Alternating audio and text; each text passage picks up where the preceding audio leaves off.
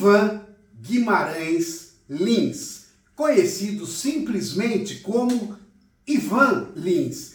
Ele é carioca, nasceu no ano de 1945, em plena Segunda Guerra Mundial. Um músico brasileiro influenciado por diversos gêneros musicais, como o jazz, a bossa nova e o sul. Toca desde os 18 anos seu principal instrumento, o piano. Formou-se em engenharia química no final dos anos 60, mesma época que inicia sua carreira musical. Ele era integrante do MAU, o Movimento Artístico Universitário. Ele participa dos famosos festivais da MPB. Com a música O Amor é o Meu País, ele conquistou o segundo lugar no quinto Festival Internacional da Canção. O primeiro sucesso como compositor foi Madalena. O Madalena, o meu peito percebeu que o mar é uma gota comparado ao pranto Ivan Lins escreve poucas letras. A maior parte das palavras cantadas por ele é do parceiro Vitor Martins, um paulista de Ituverava. No decorrer dos anos 70, a sua obra ganha grande temática política. A partir da segunda metade dos anos 80, ele começa a enfatizar a carreira internacional, principalmente lá nos Estados Unidos. Ivan Lins compôs mais de 600 canções. Bem, mas como eu disse, Hoje é dia 6 de janeiro, é dia de reis. Segundo a tradição cristã, seria aquele dia em que Jesus Cristo, recém-nascido, recebera a visita, bem como presentes de alguns magos vindo do Oriente. Na Bíblia, a referência sobre os três reis magos está no Evangelho de São Mateus. No século VIII surge uma tradição de veneração a Melchior, a Gaspar e a Baltazar, os três reis magos. Nessa data também foi revelado o nascimento de Jesus para o resto de todo o planeta. Solenidade que passou a ser conhecida como Epifania do Senhor, a primeira manifestação de Cristo. Os reis levaram para Jesus, o recém-nascido, respectivamente, ouro, incenso e mirra. E cada um desses presentes tinha um significado. O ouro reconhecia Jesus como rei. O incenso fazia referência à sua divindade. E a mirra, que era usada como remédio, representava as características humanas de Jesus. Conforme narra a Bíblia, os três reis teriam encontrado Jesus Cristo graças a uma estrela que os guiou, desde o Oriente até Belém. Essa estrela ficaria conhecida como a Estrela de Belém. A data ganhou um significado importante aqui no Brasil, sendo comemorado sob o nome de Folia de Reis. Aqui no Brasil, a celebração foi trazida pelos portugueses durante a colonização e tornou-se uma parte importante da cultura brasileira. Mas você quer conhecer um pouquinho o presépio? Vem aqui comigo que eu vou te mostrar. Vamos conhecer o presépio de Natal. Chamem as crianças, hein? Mas antes mesmo, essa é a árvore de Natal. A gente monta normalmente final de novembro, começo de dezembro, para a espera do dia de Natal. E depois do dia de Natal, passam-se 12 dias e a gente desmonta, que é o dia de hoje. E agora vamos conhecer o presépio. Olha que legal, gente. Aqui está o presépio. Esse aqui é um pastorzinho com as ovelhas. Tem peças aqui, pessoal, tem mais de 50 anos. Meus padrinhos já montavam o presépio. Olha esse galinho, esse galinho, esse galinho tem mais de 50 anos. Olha que bacana. Aqui tem os patinhos no lago, todo ano eu monto. Eu monto presépio pelo menos aos 40, 45, 50 anos. Olha a igrejinha também. E aqui é onde a manjedora, Jesus, menino Jesus, esse daqui São José, Nossa Senhora, olha só, o burrinho, o boizinho para esquentar o menino, que era época de frio lá. E aqui estão eles, os famosos três reis magos. Eles partem daqui, eles caminham até aqui, chegam no dia 24 à noite.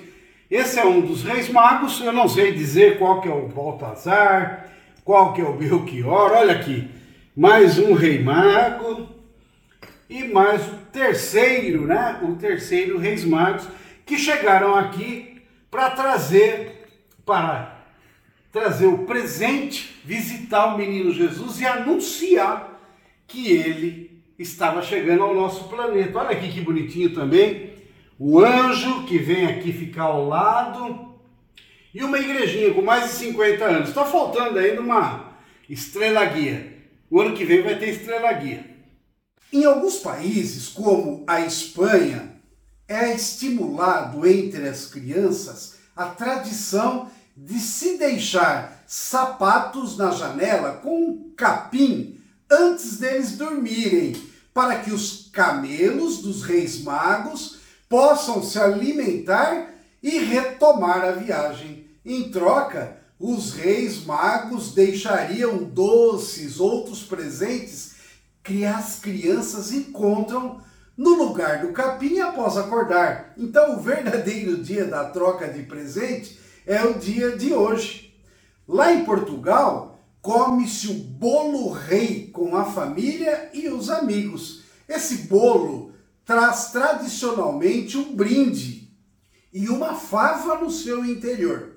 Quem apanha a fatia de bolo que tem essa fava oferece o bolo no ano seguinte. Nesta data, ainda encerram para os católicos os festejos natalinos e, além disso, outra tradição interessante originada em Portugal é comer romãs no dia de reis. Olha aqui, gente para quem não conhece, o romã, e pedir para que podemos desejar de tudo melhor na vida, como saúde, dinheiro, amor e paz.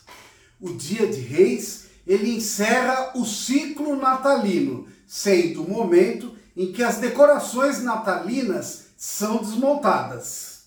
Tradicionalmente, nesse dia de folia de reis, ou também chamado de reisado, surgem os grupos de cantores e tocadores liderados por um estandarte que realizam um longo circuito de visitas rituais às moradias, às casas de familiares, de vizinhos e de amigos, distribuindo bênçãos em troca de ofertas, que são geralmente os alimentos, destinado à realização de uma grande festa em louvor aos reis magos do Oriente.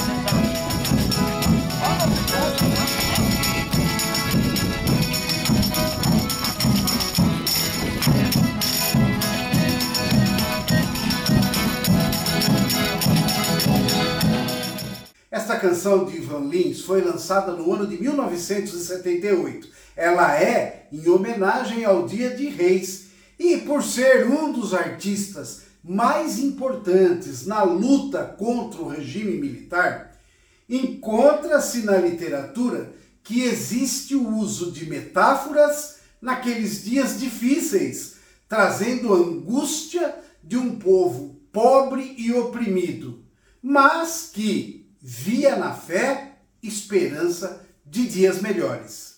Os devotos do divino vão abrir sua morada para bandeira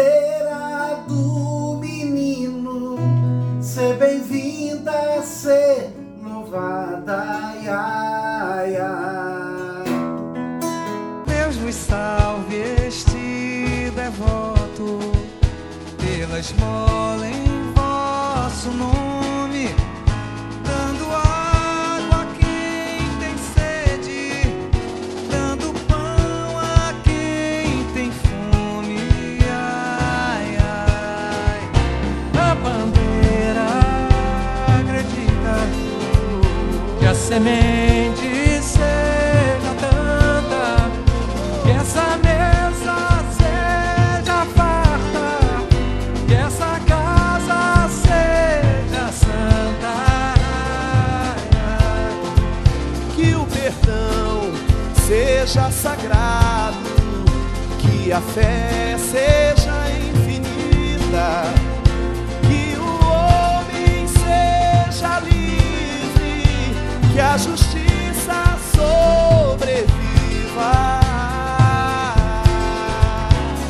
sing on.